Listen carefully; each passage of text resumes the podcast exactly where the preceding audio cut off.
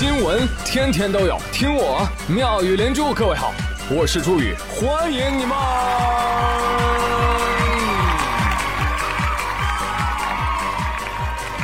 谢谢谢谢谢谢各位的收听啦！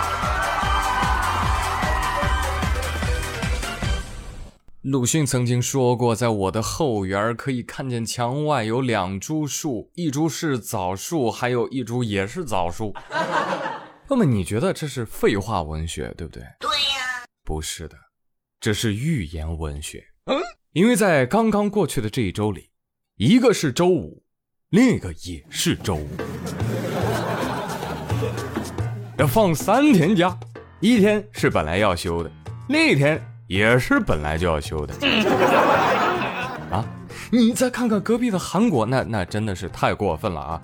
中秋节明明是咱们的，是吧？你韩国凭什么休三天，加上周末五连休？啊不公平啊！中国人怎么能输呢？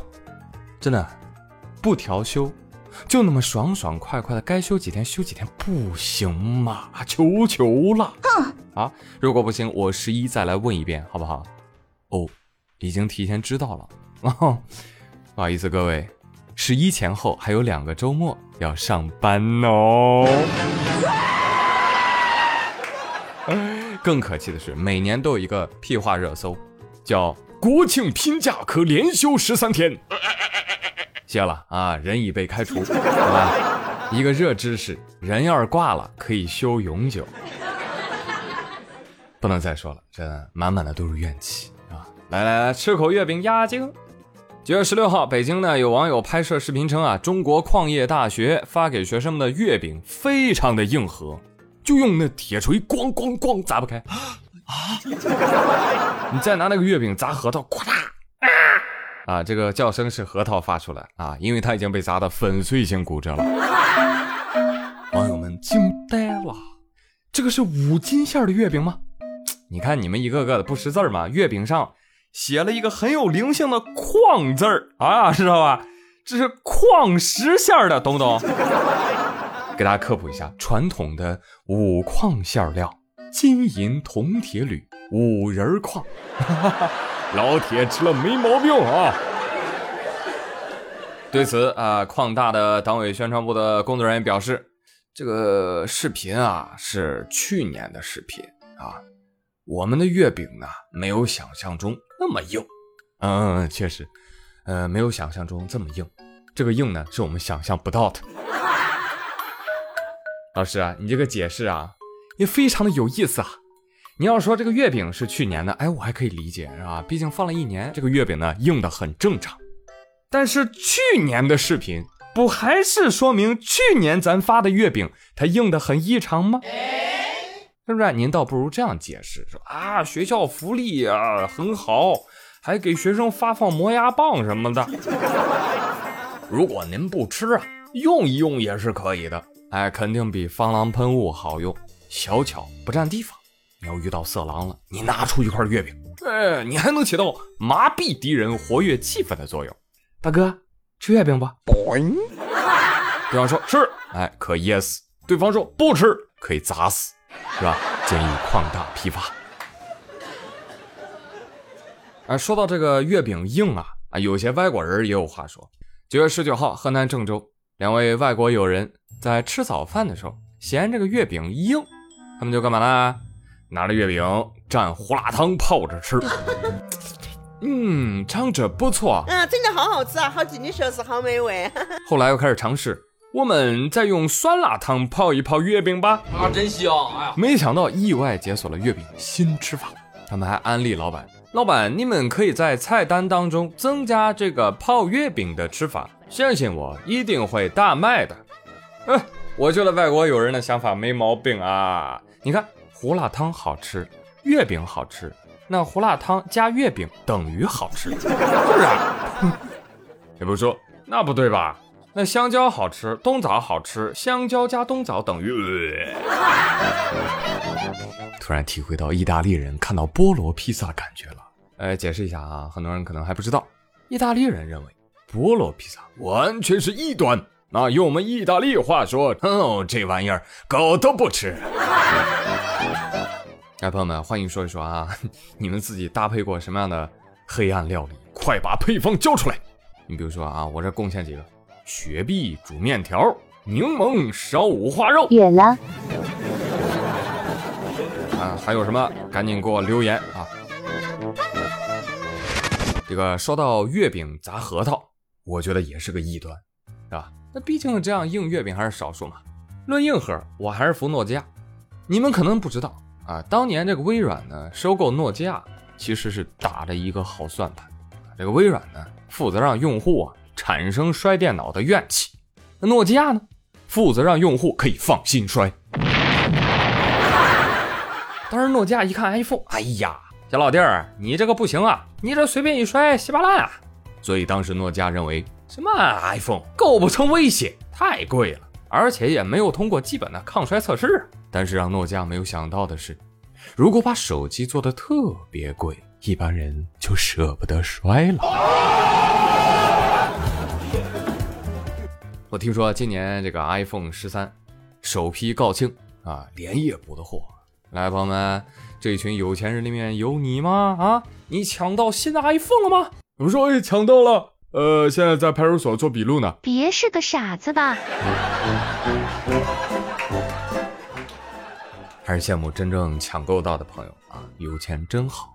其实我觉得呢，买不买这个 iPhone 十三呢，根本不重要，真的，就过自己开心简单的日子不就好了嘛，对不对？人呢，不要活得太虚荣啊。本段话来自 iPhone 十三 Pro Max 远峰蓝色版 eTB 客户端。话说这个新 iPhone 确实贵啊！你像顶配版一万多块钱，那怎么办呢？来，今天宇哥教大家一个好办法。你呀，在银行存一个亿，一天的利息就可以买一部高配版的 iPhone 十三 Pro Max 了。哈哈哈！也不是啊，那这一个亿又从哪儿来呢？你把恒大的负债存在银行，一天的利息就能有一个亿。有朋友又要问了。OK，那怎么样才能拥有恒大的负债呢？哎，你先欠他个一点九五万亿呀，是不是啊？完美的逻辑闭环。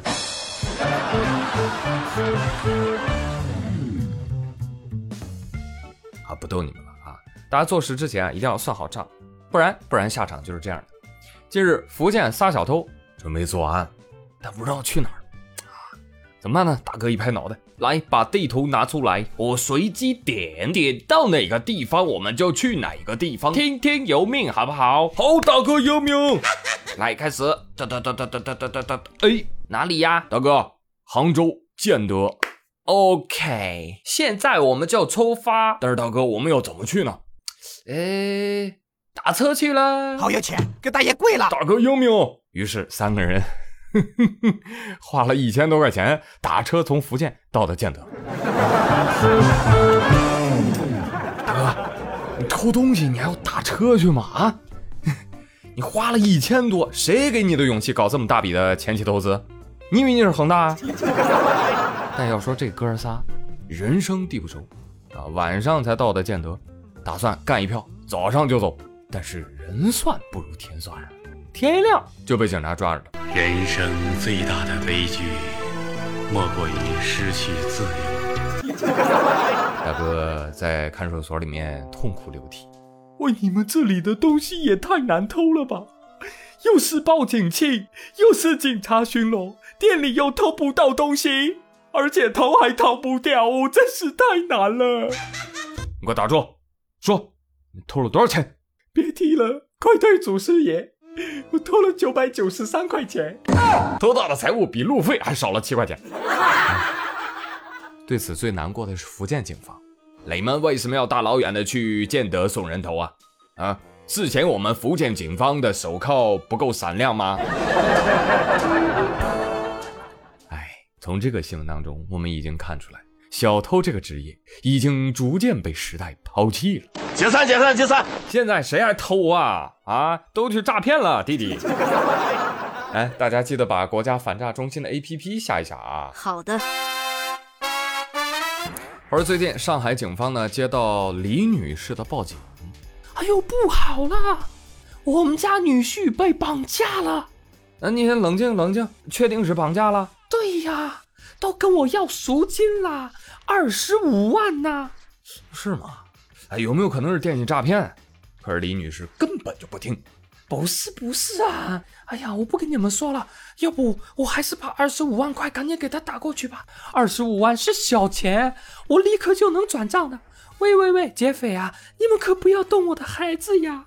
我的妈呀，这女婿得好成什么样，能让丈母娘这么疼爱啊？如果骗子跟婆婆说：“喂，我绑架了你儿媳妇儿”，你看，那可能就要不到钱了。民警一看李女士不愿意信，那就赶紧帮忙联系到了她的女儿和女婿。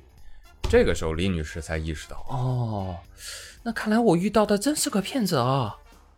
朋友们，在这则新闻里，我其他的什么都没有看到，我只看到了二十五万是小钱。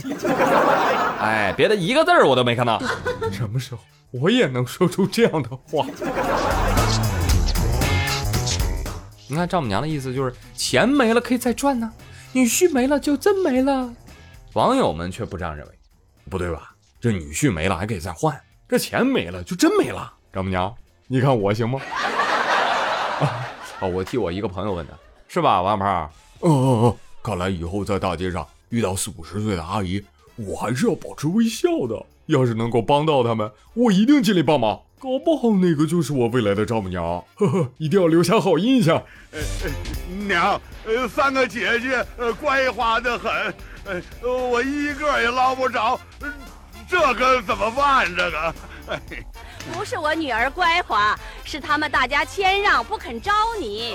呃，娘，呃，他们不肯招我，你就招了我吧。什么？